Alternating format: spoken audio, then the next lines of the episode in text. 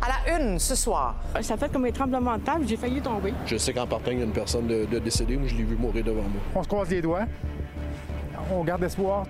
Une violente explosion dans l'anodière frappe une entreprise de distribution de propane. Qu'est-ce qui a pu se produire? Est-ce qu'il y a des gens, des travailleurs qui pouvaient se trouver sur place? Donc, ça fait partie des possibilités qu'au moins une personne manque à l'appel. Chaos dans les aéroports. We're very, very sorry. We know we could have done better. Les transporteurs aériens font leur mea culpa. Et retour ce soir sur la nomination de Sandro Grande qui souhaitait l'assassinat de Pauline Marois. L'ex-première ministre est avec nous ce soir. Voici votre fil de la journée.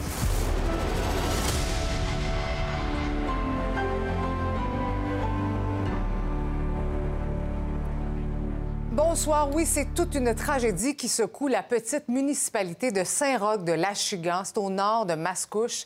Une explosion a soufflé un commerce de propane. Ça s'est passé un peu avant midi. Nous avons ce soir deux journalistes sur le terrain. Étienne, qu'on va retrouver un petit peu plus tard, mais tout d'abord avec Anaïs. Anaïs, on parle d'au moins une personne qui manque toujours à l'appel en ce moment? Oui, selon la Sûreté du Québec, il y a une personne qui devait se rendre au travail aujourd'hui, mais le maire, et on l'a entendu en point de presse aujourd'hui, dit qu'il y a au moins trois personnes qui manquent toujours à l'appel. Tu l'as mentionné, c'est vers 11h30 aujourd'hui que le commerce a explosé. C'est un commerce de propane, le propane La Fortune qu'on retrouve derrière moi, et l'incendie n'est toujours pas éteint malgré la cinquantaine de policiers qui se trouvent sur place parce qu'il y a des matières dangereuses et donc c'est difficile de l'éteindre. D'ailleurs, les ambulanciers ne peuvent toujours pas intervenir parce que c'est encore trop dangereux euh, pour eux. Et euh, Marie-Christine, en arrivant là, vers 14 heures aujourd'hui, là, on sentait une odeur de brûlé là, à 20 km du Ah, village. oui. Et en ce moment, ça sent très fort. Euh, Il y a des témoins qui m'ont dit avoir entendu une déflagration, que, qui ont vu un gros panache de fumée noire. Et j'ai aussi... euh, que- il n'y a aucun décès qui est confirmé en ce moment, mais j'ai constaté sur les lieux, il y avait un véhicule du coroner. J'ai parlé à un témoin qui a été très ébranlé par ce qu'il a vu. Moi, j'étais littéralement à côté. là. Je l'ai vu de toit sauter. Euh, c'est ça. Dans le fond, ça a sauté euh, pas loin de chez nous. Euh, je me suis présenté sur les lieux, puis euh, il y avait des, euh, une madame qui, qui criait à l'intérieur. Puis je sais qu'en partant, il y a une personne de, décédée. Moi, je l'ai vu mourir devant moi. Donc, euh, puis c'est tout. On comprend, Anaïs, que tout le monde est ébranlé par cet événement-là. Très, très ébranlé. On a parlé à un, un maire, euh, le maire de euh, Saint-Roch de la Chigan aujourd'hui, qui était ému, ébranlé, euh, sur le bord des larmes aussi, parce que c'est un petit village. Il nous a dit on est tissé serré. Tout le monde se connaît ou connaît quelqu'un qui connaît quelqu'un. Donc, il- a aussi dit qu'il a été très ému de la solidarité, de la manière dont ça s'est rapidement organisé. là. Les villages voisins ont rapidement envoyé leurs services d'incendie. Je te laisse l'entendre. Je veux remercier toute la population pour, les, mots, pour la, grande, très, très grande solidarité qui a été manifestée. Ça fait chaud au cœur, merci. Puis euh, je veux témoigner au nom de tous les citoyens, euh, toutes nos pensées, évidemment, envers les, les- les- les familles qui, de près ou de loin, ont été touchées aujourd'hui. Ça a été un choc pour toute, la communauté, une petite communauté, Saint-Roch de la Chigan. Mais écoutez, euh, on se croise les doigts. Tant- on garde espoir.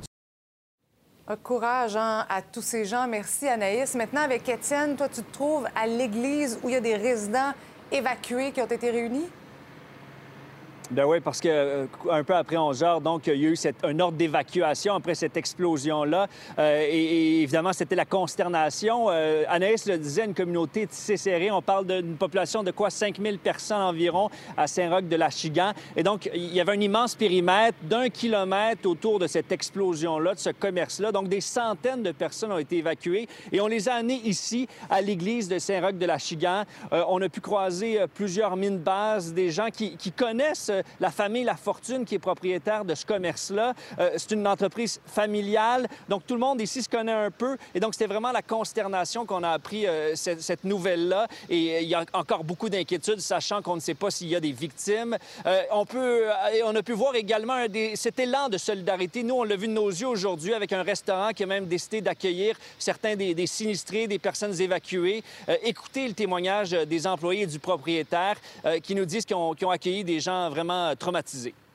Avec l'explosion, la vitre, elle a vraiment comme branlé. Moi, je pensais que quelqu'un avait rentré dans l'édifice ou euh, je sais pas trop qu'est-ce qui, s'est passé. Là. Puis on a vu la boucane vraiment, puis y avait... ça pétait. Là. Tu sais, des, des, des pitounes euh, au, quelques, quelques, minutes. Là. Je vous jure, la vitre, elle a vraiment tremblé super fort tantôt. Ah puis quand tu vois qu'il n'y a pas personne, il n'y a pas d'auto, on est tout sorti dehors, on a, vu la boucane. Écoute, euh, mais les gens venaient ici, ils étaient vraiment émus tantôt. Là, ça faisait. Parce que tout le monde se connaît. On est quand même une communauté qui est assez petite et on, voulait s'entraider.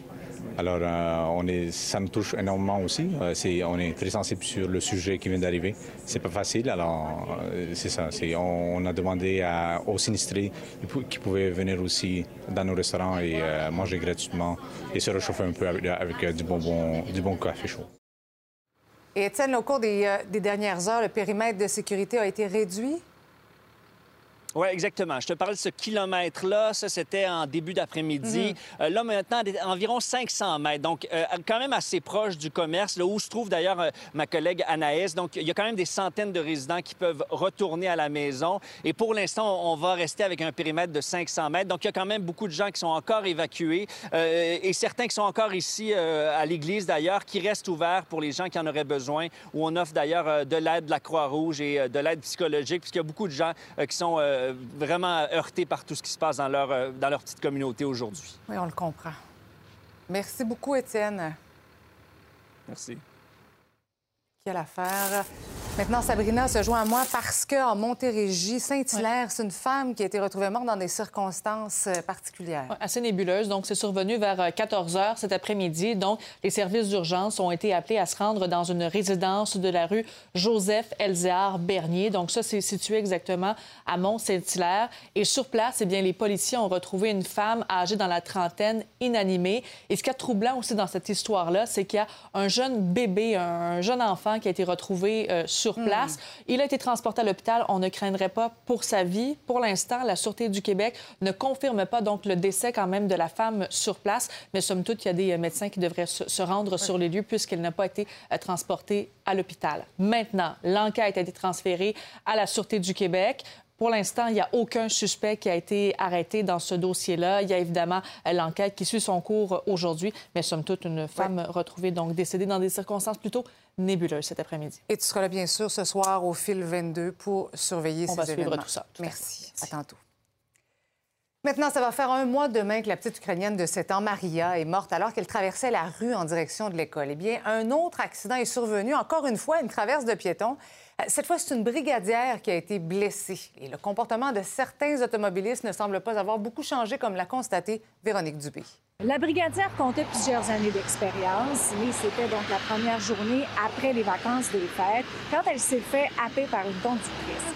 Votre amie, quand elle était au sol, dans le fond, qu'est-ce qu'elle a entendu? La conductrice a dit Qu'est-ce qu'elle fait là? Ôtez là de là. Elle était pressée, là. Ôtez là de là, là. Elle était pas contente. Ôtez là de là, là. Je suis en retard. Quoi qu'il en soit, le SPVM confirme que c'est bel et bien la conductrice qui a finalement signalé le 911. Toutes les traverses de l'île de Montréal, quel que soit l'endroit où est-ce que, que la brigadière s'est fait frapper, ou à ma traverse, ou que ce soit dans le plateau, n'importe où, on a tous le même problème. Partout, partout, partout. Bonjour, ça va bien? Oui, ça va bien, vous? Donc, euh, vous êtes là pour remplacer euh, celle qui s'est fait blesser? Oui, c'est ça. Puis, comment c'est, là, cette intersection-là, vous qui faites ça depuis 20 ans? C'est une des pires. Celle-là, c'est une des pires. Le monde ne respecte pas les lumières. Juste comme un matin, là, j'ai fait passer trois bicycles. Le gars m'a engueulé comme un poisson pourri que je n'ai pas laissé passer le véhicule avant Qu'est-ce qu'il vous a dit? Ça se dit pas. Les gens sont agressifs. Ça n'a pas l'allure, ça n'a pas l'allure. On a l'impression que c'est pire, que les automobilistes, à cause du trafic, sont de plus en plus impatients. Mais quelles sont les données? En fait, les données sont stables dans le temps. Il n'y a pas d'amélioration, mais il n'y a pas de détérioration euh, du bilan routier non plus. Euh, dans les dernières années, on parle d'une moyenne de 15 euh, décès chez les piétons par année, un peu plus de 1000 blessés. depuis 2012, c'est assez stable. Par contre, ce qu'on remarque, c'est que la ville fait de nombreuses interventions, mais que ces interventions-là sont faites beaucoup jusqu'à présent sur des rues locales, donc des rues, des rues où on circule généralement déjà moins vite, où il y a moins de volume. Et là où euh, on aurait besoin d'augmenter nos efforts, c'est vraiment euh, un peu comme ici, là, des routes où euh, il y a beaucoup de circulation, le volume est important, la vitesse, mais où on retrouve aussi beaucoup d'autres usagers comme des piétons et des cyclistes à travers les voitures. Bien, moi, je dis que c'est une belle job, mais il faut que tu te protèges aussi. C'est comme ça. Puis là, votre amie, elle va comment? Elle va quand même pas trop mal. C'est sûr que c'est récent, mais elle va, elle va quand même euh, assez bien. Est-ce qu'elle veut continuer d'être brigadière? Ah, ben oui, ben oui, ben oui, c'est sûr. Comme euh, on est plusieurs à lui dire, c'est de, de prendre ça euh, relax, se reposer comme il faut pour nous revenir en forme. Maintenant, même si le CF Montréal a congédié Sandro Grande 15 heures seulement après l'avoir nommé à un poste d'entraîneur, ça a créé tout un malaise. Vous le savez, je vous rappelle que euh, Grande avait fait une publication sur les réseaux sociaux en 2012 à la suite des attentats du Métropolis, des propos ignobles visant l'ex-première ministre du Québec, Pauline Marois. Nous la recevons ce soir. Bonsoir, Madame Marois. Bonsoir, Madame Bergeron. D'abord, comment vous avez réagi quand vous avez pris connaissance de l'embauche de cet homme-là? Bon, d'abord, honnêtement, je ne me souvenais pas de ces propos. Et c'est mardi matin que ça a éclaté, si on veut, et que tout le monde a relevé ce fait. Et là, il y a un vague souvenir qui m'est revenu. Mais honnêtement, j'avais oublié cet épisode-là. Mais cependant, je n'ai pas oublié le fait que ces propos, peu importe le moment où ils ont été prononcés, étaient carrément condamnables, inacceptables dans une société comme la nôtre. Et, ce que j'ai beaucoup aimé par ailleurs de tout ce qui s'est passé depuis euh, cette nomination, c'est la solidarité de la société québécoise, la communauté politique, la communauté médiatique, les citoyens qui se sont largement manifestés pour dire leur opposition à cette décision prise par CF Montréal. Et mmh. ça, pour moi, à mes yeux, c'est un baume. Et c'est sain pour notre société parce que ça veut dire qu'on n'est pas prêt, on est prêt, c'est-à-dire à condamner collectivement des propos comme ceux-là. Et je crois qu'on est justifié de le faire. Nous sommes une société plutôt pacifique, une société de tolérance, euh, une société aussi inclusive, et, et c'est l'envers de l'inclusion, et on lui confiait un rôle quand même auprès des jeunes. Et est-ce que quelqu'un peut être porteur de valeurs importantes euh, mmh. qui, exigent le respect en ayant eu des propos comme ceux-là. Oui, il y avait quelque chose de, rassurant finalement derrière cette belle solidarité. Est-ce que vous avez reçu des, excuses de sa part ou bien du CF? Ben, le CF euh, m'a envoyé une lettre. Je viens de la recevoir. D'ailleurs, j'ai à peine eu le temps de la lire, honnêtement. Ah oui? Euh, monsieur, Monsieur Gervais m'a envoyé formellement et officiellement des excuses en admettant que c'était une mauvaise décision. Finalement, ben, je pense que le fait de, de euh, revenir sur cette décision faisait la preuve que c'était une mauvaise décision. Euh, alors, j'accepte évidemment euh, ses excuses, mais cela étant, je pense que c'est un, c'est un signal comme quoi on doit rester très vigilant dans notre société et ne jamais laisser passer des propos euh, comme ceux euh, de M. Grandet qui, finalement, disait qu'on pouvait se permettre de tuer quelqu'un. Mm-hmm. Et en plus, on sait, on sait évidemment qu'il il a eu des propos assez, assez durs et encore là très critiquables à l'égard des, souverainistes. Et souvent, les souverainistes, souvent, les souverainistes euh, sont sur la corde raide où on, on a plutôt facilement tendance à faire, entre autres dans le reste du Canada, euh, du Québec bashing, comme on dit. Et puis, on dirait que c'est moins grave quand on s'attaque à des souverainistes. Or, les souverainistes défendent une position qui est tout à fait légitime en politique, mmh. qui ont été d'ailleurs exemplaires en termes de démocratie. Je pense qu'il n'y a pas beaucoup de, euh, de situations dans le monde où des euh, référendums vont se tenir dans une telle, un tel respect des règles, un tel respect des choix des citoyens, des décisions des citoyens. Alors, merci à toute la société québécoise de s'être levée. Je vais sûrement avoir des échanges avec M. Gervais. J'apprécie qu'il pose ce geste et euh, on verra euh, du côté de euh, M. Sandro, j'oublie son Grande. Si les excuses viendront. J'aimerais vous entendre sur un autre dossier, Mme Marois, Hydro-Québec qui perd sa présidente. quelle est votre lecture du départ de Sophie Brochu? Alors, vous savez que j'ai accepté de donner des entrevues sur le thème euh, de euh, cette question qui, nous a troublés pendant quelques jours, mais euh, on a dû vous informer que je ne souhaitais pas commenter l'actualité, oh! dont celle de... On ne m'avait pas mise au courant. mais je vais au moins dire une chose. Oui. Je, connais assez bien Sophie Brochu, pas, elle, pas très, très... C'est pas une amie, c'est quelqu'un que je connais bien, pour laquelle j'ai beaucoup de respect et je respecte sa décision. C'est bien dit. Madame Marois, merci beaucoup d'avoir été avec nous. C'est toujours un plaisir. Ça m'a fait plaisir, Madame Bergeron. Bonne fin de journée. Merci. Au revoir.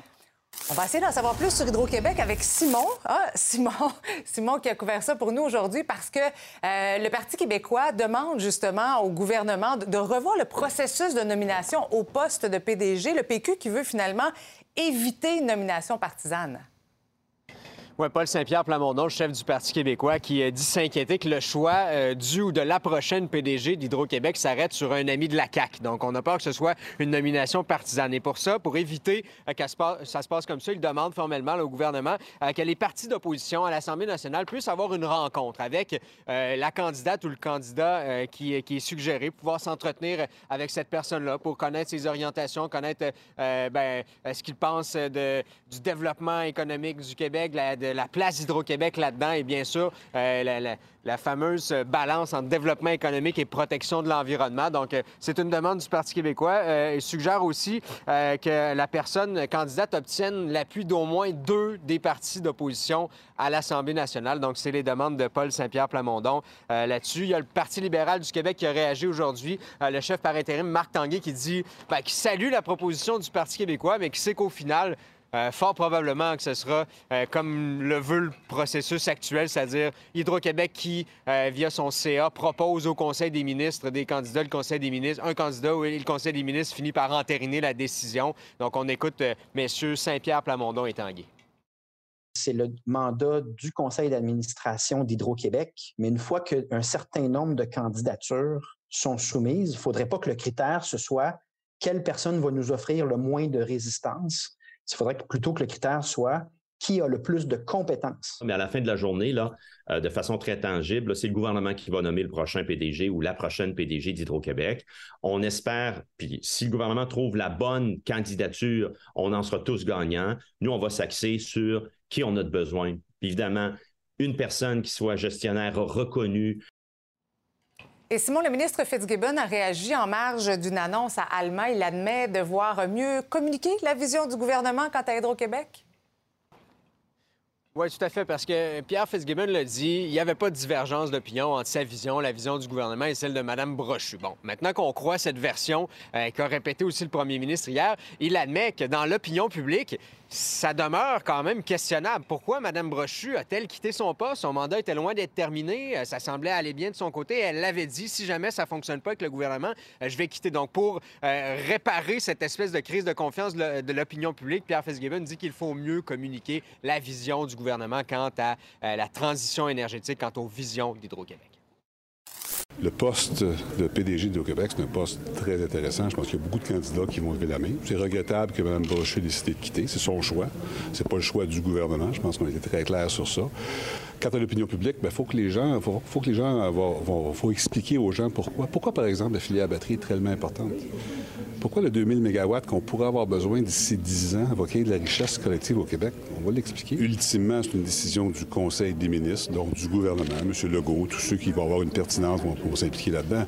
Il y a déjà un processus très, très rigoureux. Pierre Fitzgibbon, lors de la même mêlée de presse, qui s'est dit être ouvert aussi à discuter des mhm. tarifs euh, d'Hydro-Québec pour les entreprises. Et Simon, la tempête euh, bat son plein chez vous, hein? Bien, ça, apparemment que c'est même pas la tempête, Marie-Christine. Ah Ce serait une averse de neige normale, mais la vraie, vraie tempête va commencer cette nuit. Patrick de Bellefeuille sera avec nous tout à l'heure faire le point météo. Merci, Simon. Au revoir. On est, on est désolé, on s'excuse sincèrement. We very much regret that we had thousands of guests that we could not get to their destination for Christmas. We are very, very sorry. Commission parlementaire tente de faire la lumière sur le chaos du temps des fêtes qui a effrité, vous le savez, la confiance du public envers l'industrie aérienne. ce que vous venez d'entendre, ce sont des hauts dirigeants d'Air Canada, WestJet, Sunwing aussi, qui ont fait euh, leur mea culpa aujourd'hui devant les élus à Ottawa. Et Louis-Philippe a suivi ça pour nous.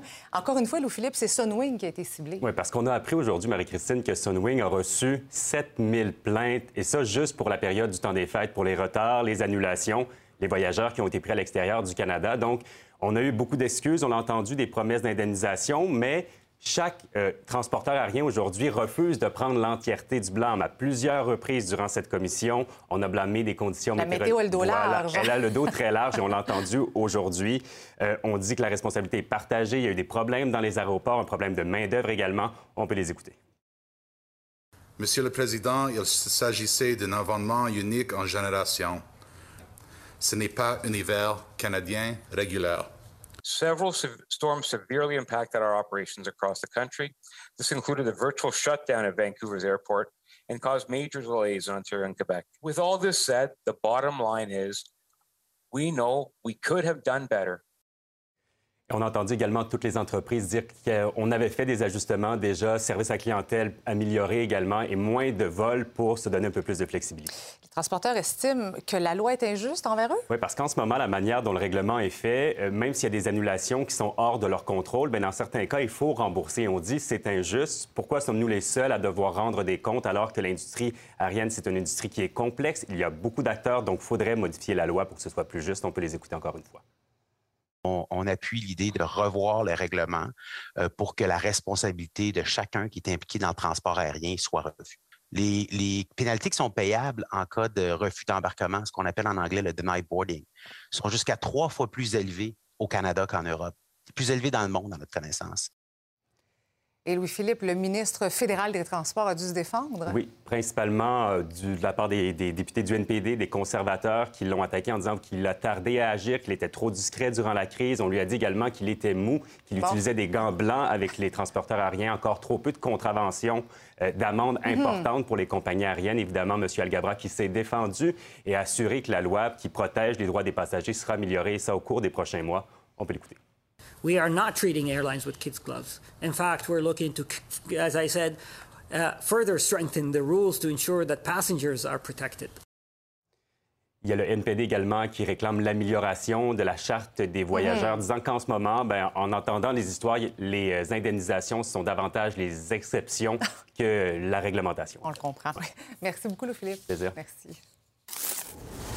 Maintenant, des documents classifiés de l'époque où Joe Biden était vice-président ont été retrouvés dans sa résidence privée du Delaware. Donc, ça s'ajoute aux autres documents pardon, sensibles trouvés à son ancien bureau à Washington. Selon la Maison-Blanche, un petit nombre de documents ont été découverts dans un coin d'entreposage du garage de Joe Biden. Et puis, un autre document était dans une pièce adjacente. Le président des États-Unis a assuré coopérer pleinement avec la justice. Les Canadiens rendent hommage ce soir à Piquet Souban, le flamboyant joueur qui a marqué l'équipe. Le commentaire d'Yves Boisvert au retour.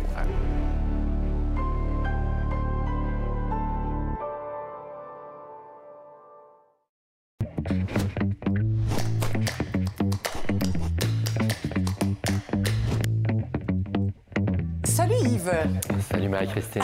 On va parler de Piquet Souban tout à l'heure, mais d'abord, tu veux revenir encore sur Hydro-Québec. Oui, une petite affaire. Ben, d'abord, je veux m'excuser auprès de nos auditeurs, auditrices, pour avoir fusionné Pierre Fitzgibbon et François Legault. Là, je pense que je l'ai appelé François, Fitzgibbon. Alors, il y a déjà... Moi, j'ai même pas réagi. En plus, je me quelque chose Il y a déjà assez de pouvoir comme ça. Il n'y a pas besoin d'être en plus premier ministre.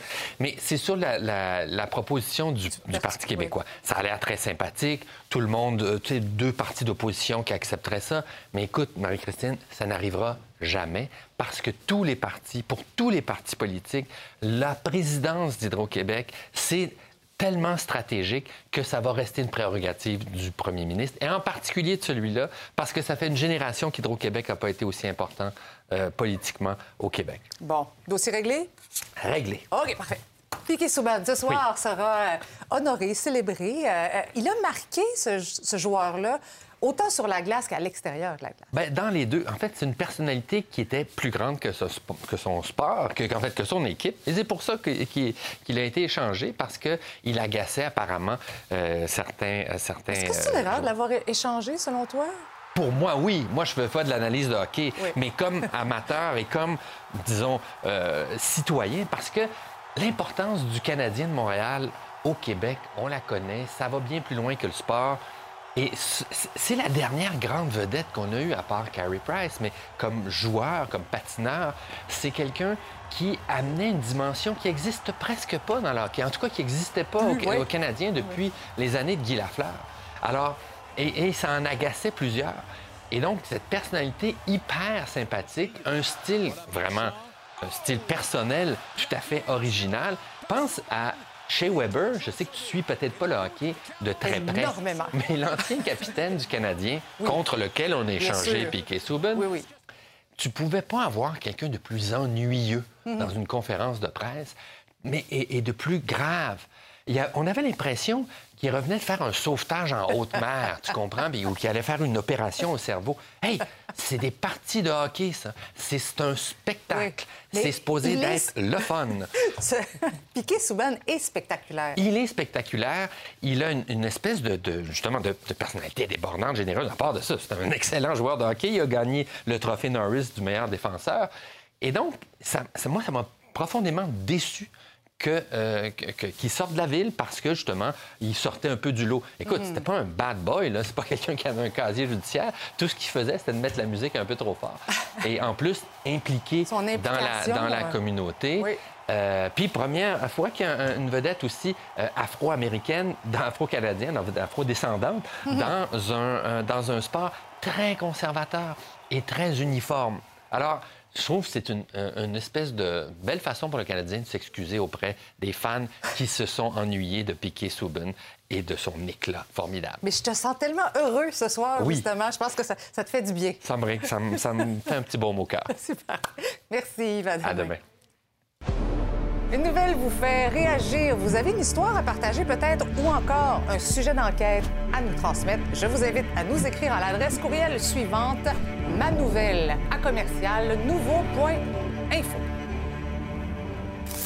Bonsoir, Lisa Marie. Bonsoir, Marie-Christine. Alors, une recrudescence de vols de véhicules à Sherbrooke? Oui, neuf vols depuis le début de l'année. On est le 12 janvier. Si on fait le calcul, c'est presque un par jour. Et ce sont pas mal toujours les mêmes modèles. On parle des Honda CRV, Jeep Wrangler, euh, Kia Sorento, par exemple, des véhicules récents qui se font voler directement dans votre stationnement. Mais il y a des moyens de se protéger davantage, notamment en ne laissant pas ses clés intelligentes sur le bord de la porte, hein, pour éviter que le signal puisse être capté par les voleurs. C'est d'ailleurs ce qui est arrivé récemment à une mère de famille avec qui ma collègue Alexandra Paré a discuté. On écoute un extrait. J'avais un rendez-vous 9h30 le matin, je sors de la maison, je bye à mes enfants, tout ça. Je remarque dans la cour tout d'un coup que mon véhicule n'est plus là je t'avouerais que mon cerveau n'a pas processé du tout l'information. Dans cette histoire-là, reste que c'est juste de la tôle, on s'est pas fait faire mal. Mais ce que j'ai trouvé le plus difficile, c'est d'expliquer aux enfants que, tu sais, le vol, euh, ça peut arriver à n'importe qui, ça nous est arrivé. Et moi, j'ai des enfants qui sont un petit peu euh, anxieux, donc euh, je te dirais que la nuit suivante a été pas facile. Oui, hmm. stressant pour les tout petits, pour les parents aussi. Il y a une femme d'ailleurs qui a été arrêtée. L'enquête se poursuit. Reportage complet sur nouveau.info et au fil Sherbrooke dans un moment. Bon bulletin. Bon bulletin.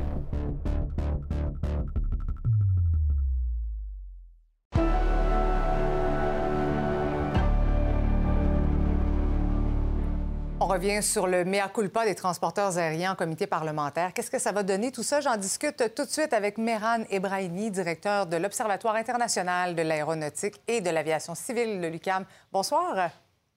Bonsoir. Que faut-il retenir de cet exercice-là? Est-ce qu'il faut croire aux excuses des transporteurs? Bah, écoutez, croire aux excuses ou pas, ça change pas grand-chose dans la mesure où, à mon sens, c'est un éléphant qui va accoucher à une souris. Tant et aussi longtemps que le, ministre ne, ne, prend pas ses responsabilités et qui ne change pas les règles du jeu, c'est-à-dire qu'on on, prend des, on, impose des sanctions sévères, qu'on fait respecter notre charte et qu'on change certains éléments de notre charte et surtout qu'on met en place un vrai, euh, une vraie institution, un vrai organisme qui va s'occuper de, des plaintes des, des, des, des gens. Aujourd'hui, l'Office de transport a, doit traiter 34 000 euh, plaintes. Alors, vous imaginez le temps mmh. que ça prend les gens sont récompensés, ça, ça apprend des choses. Alors, je pense que c'est ça qui est plus important, que, que le dirigeant de, ces compagnies-là s'excuse ou pas. Euh, ça ne change, pas grand, change pas grand-chose à la frustration des, des passagers, surtout que Sunwing, notamment, refuse de dédommager plusieurs clients en disant que les retards sont dus à la météo. Mais bon, on comprend que la météo a le dos large, la tempête a duré deux jours, pas deux semaines non plus, là.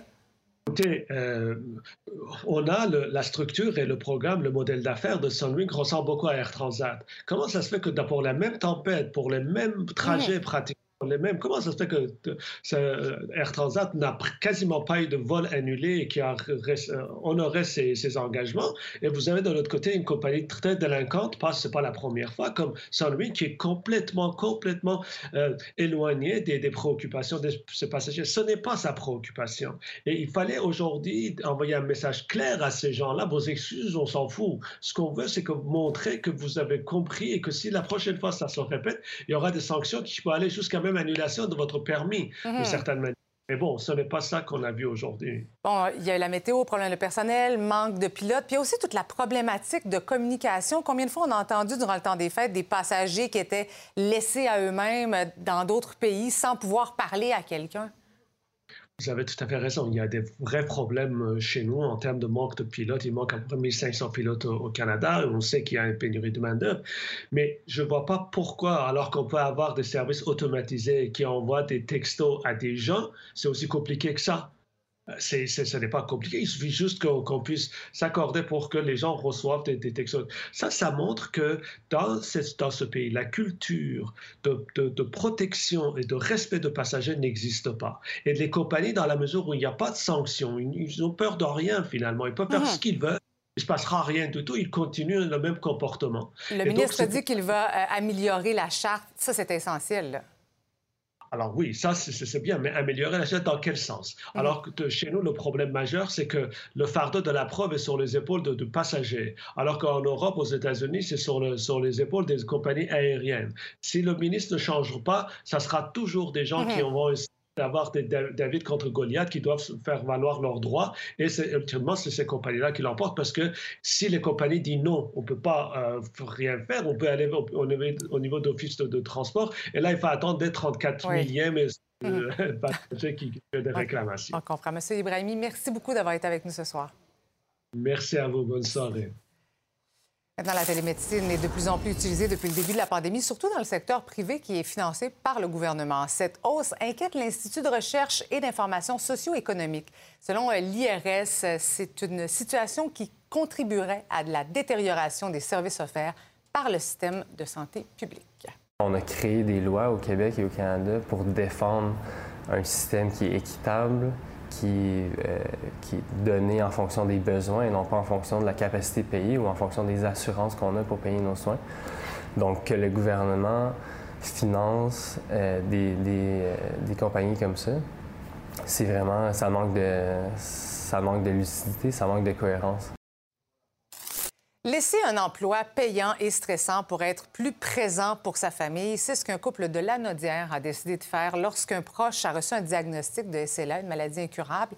Euh, les deux professionnels dans la trentaine ont laissé tomber leur carrière pour devenir entrepreneurs en ébénisterie. Emmanuel Leroux, Néga, les a rencontrés.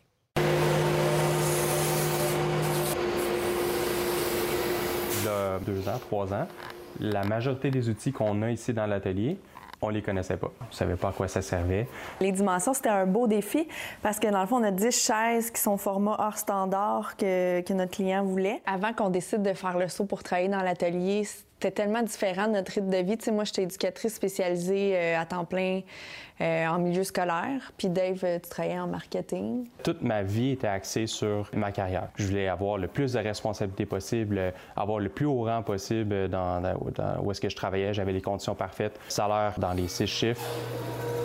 Il y a cinq ans environ, ma mère elle a eu une perte de connaissance, qu'elle a été hospitalisée. Mais finalement, ils ont diagnostiqué la SLA, qui est la sclérose latérale amyotrophique. La moyenne de durée de vie, c'est de 3 à 5 ans puis elle va perdre la, la capacité de son corps. C'est vraiment un effet de bombe. On s'attendait pas à ça. Mais tout de suite, moi, j'ai comme eu un déclic. J'ai tellement toujours été proche de mes parents. C'était comme une évidence de je veux être là pour eux. On va les laisser dehors. Hein? Oui, oui, on va les laisser dehors. Il y avait déjà l'intergénération ici. C'était ma grand-mère qui était là avant. Fait que c'était comme la place est disponible. Moi, je pense hey, c'est le destin. Quand on a découvert l'atelier puis le, goût de l'ébénisterie, on s'est dit euh, ça serait un beau projet de retraite. À un moment donné, c'est comme on s'est dit hey, c'est comme on peut pas, on peut pas continuer à vivre dans l'espoir de vivre quelque chose éventuellement. En septembre, l'ambulance a dû venir chercher ma mère. Elle a fait une embolie pulmonaire. mais on s'est dit, hey, on était là. Euh, on était ici à l'atelier. On était là pour mes parents. On s'est dit, si on, était à nos anciennes carrières, on n'aurait pas été présent. Puis c'est ça qu'on a envie. On s'en sent pas obligé. On veut être là qui est vraiment euh, intéressant de ces modèles-là, c'est qu'il n'y a, aucune vis, aucun métal. C'est l'ancienne méthode tenon-mortaise. Donc, il y a un trou qui est creusé dans le bois. Puis euh, c'est du bois rentré dans du bois, c'est extrêmement solide. Chaque projet est unique. C'est pas des numéros de commande, c'est pas des numéros de facture, c'est des clients. Donc c'est des, des, gens euh, qu'on appelle par leur prénom. Puis on prend une heure, deux heures avec eux. On parle, euh, on, on, échange des photos de leur décor, on leur montre nos créations, on leur montre des, des bouts de bois. Je n'aurais pas pensé il y a plusieurs années que j'aimais autant ça, la job manuelle. Mais il y a quelque chose de zen que je retrouve dans le travail du bois que je vivais pas nécessairement dans mon autre emploi, là, vraiment. Dans, dans nos carrières précédentes, c'est peut-être un peu moins concret ce qu'on faisait comme travail, tandis que là, à la fin de notre travail, il y a quelque chose de concret qu'on peut toucher physiquement. J'ai jamais eu ce sentiment de liberté-là comme on a en ce moment. C'est qu'avant, vu qu'on travaillait beaucoup, on attendait à la fin de semaine qu'on s'en va au chalet. Là, la philosophie de vie qu'on a, c'est profiter de notre café le matin, puis étant si proche, c'est ça, de, la maladie de ma mère, puis de mon père qui vit ça en aidant naturel, puis qui moi, je suis la deuxième aidante naturelle, on profite de, chaque journée, tu sais. Sortez les pelles, le sud du Québec va recevoir une bonne bordée de neige au cours des prochaines heures. On fait le point avec Patrick de Bellefeuille de Météo Média dans quelques minutes.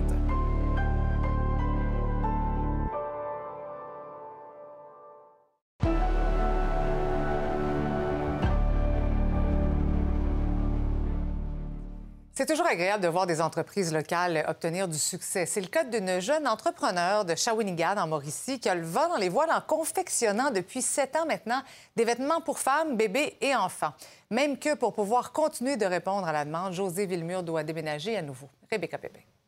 Ça me fait un gros pincement au cœur de quitter euh, cette belle boutique-là, mais c'est pour le mieux parce qu'on s'en va dans un, une superficie plus grande qui va regrouper et la boutique et l'atelier de production. Donc, l'équipe va être réunis tous ensemble au même endroit. Puis, euh, euh, on va essayer de recréer un peu l'ambiance de la boutique ici, là-bas.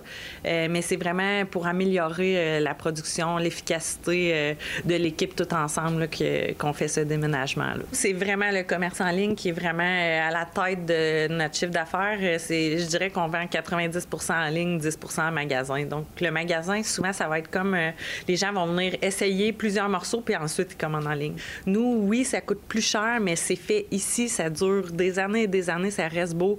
De contact direct avec l'entreprise. Euh, notre force, c'est euh, le service à la clientèle beaucoup, puis euh, la qualité de nos produits. Les, clients, les clients sont encore là parce qu'ils savent que nos vêtements sont durables. Puis oui, même s'ils payent un petit peu plus cher, ben ça vaut la peine. Puis ils savent qu'est-ce qu'il y a derrière ce vêtement-là. Les pantalons évolutifs, c'est vraiment avec ce produit-là qu'on s'est fait connaître un peu partout au Québec. Au départ, c'était seulement pour enfants, mais rapidement, on s'est mis à faire aussi pour la maman. Puis euh, c'est à ce moment-là qu'il y a eu un gros boom justement dans la clientèle parce que oui, c'est le fun d'acheter des vêtements euh, de qualité à ses enfants, mais c'est aussi le fun quand nous, on, peut s'acheter des vêtements confortables, mais qui durent très longtemps. Puis Nos vêtements sont tous extensibles, donc ça fait aussi pendant la grossesse, mais c'est pas des vêtements de grossesse. Les entreprises manufacturières ici euh, à Shawinigan, il n'y en a pas tant que ça, donc on aime ça, avoir des, beaux succès comme ça, comme, comme fait par une maman. Et euh, depuis euh, presque les tout débuts, on est là financièrement pour l'aider à avancer dans ses projets, que ce soit au niveau des finances, au niveau des, de la technologie de l'information également. Et en plus, ça crée des emplois, donc c'est merveilleux pour nous. Ma soeur travaille pour moi, la mère à mon chum, c'est la mère à mon amie qui est ma couturière, ma première couturière qui s'est jointe euh, à nous. Fait que je suis beaucoup, beaucoup entourée de gens près de moi. Il y a même mes deux anciennes euh, patronnes du GA quand j'étais caissière euh, adolescente. En ce moment, c'est 100 femmes, mais on a déjà eu un homme dans l'équipe. ils sont le bienvenus aussi. Il n'y a, pas de... a pas de problème avec ça. Mais oui, en ce moment, c'est que des femmes. C'est sûr que le domaine de la couture, c'est un, peu plus féminin, mais il y a de la place pour tout le monde. La neige a commencé à tomber en milieu d'après-midi sur certains secteurs, ce qui rend les déplacements encore difficiles à certains endroits.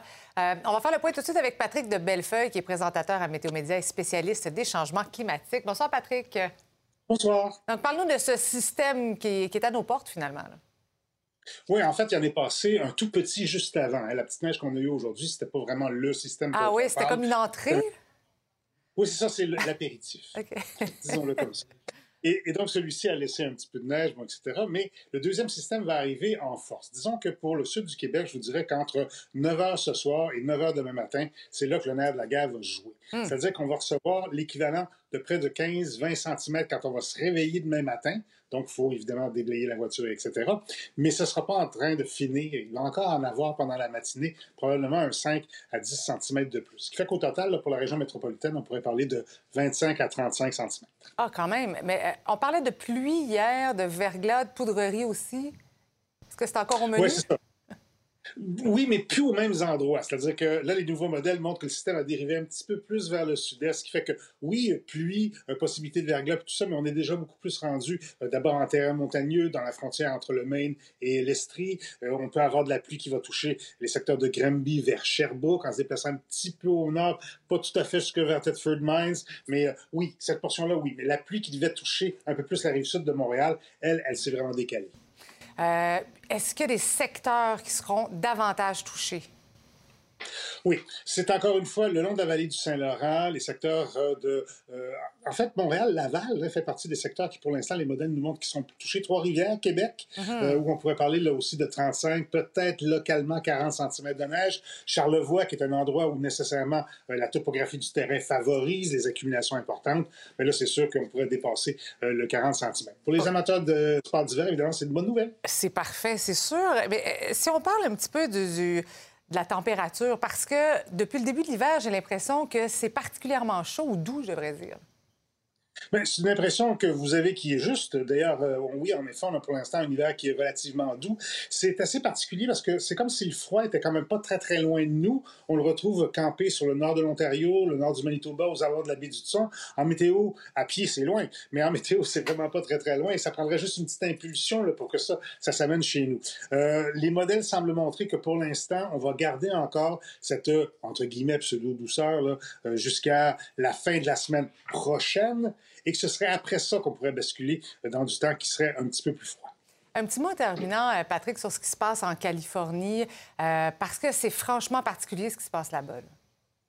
Oui, puis ils sont pas au bout de leur peine. Pas nécessairement à cause de la météo tout de suite, mais à cause de ce qui va se passer mm-hmm. même au courant de la c'est-à-dire que pour l'instant, euh, ils ont subi des sécheresses très importantes, le niveau des plans d'eau a chuté, les feux de végétation ont été importants, et tout ça, ça a une suite avec ce qui se passe en ce moment. En ce moment, ils sont aux prises avec ce qu'on appelle une rivière atmosphérique, c'est-à-dire que c'est un long système dépressionnaire qui se forme comme un long fil et qui touche le même endroit de la côte pendant des jours. C'est comme ça que c'est à cet endroit-là, on reçoit des quantités plus importantes. La terre est dure parce que ça a eu beaucoup de sécheresse, mmh. donc il y a il y a ruissellement. La végétation est disparue, donc il n'y a mhm. plus de racines pour retenir les flancs des montagnes. Et évidemment, tout ça va repousser, ça va donner du carburant l'an prochain. On peut suivre ça sur les plateformes de Météo Média. Merci, Patrick.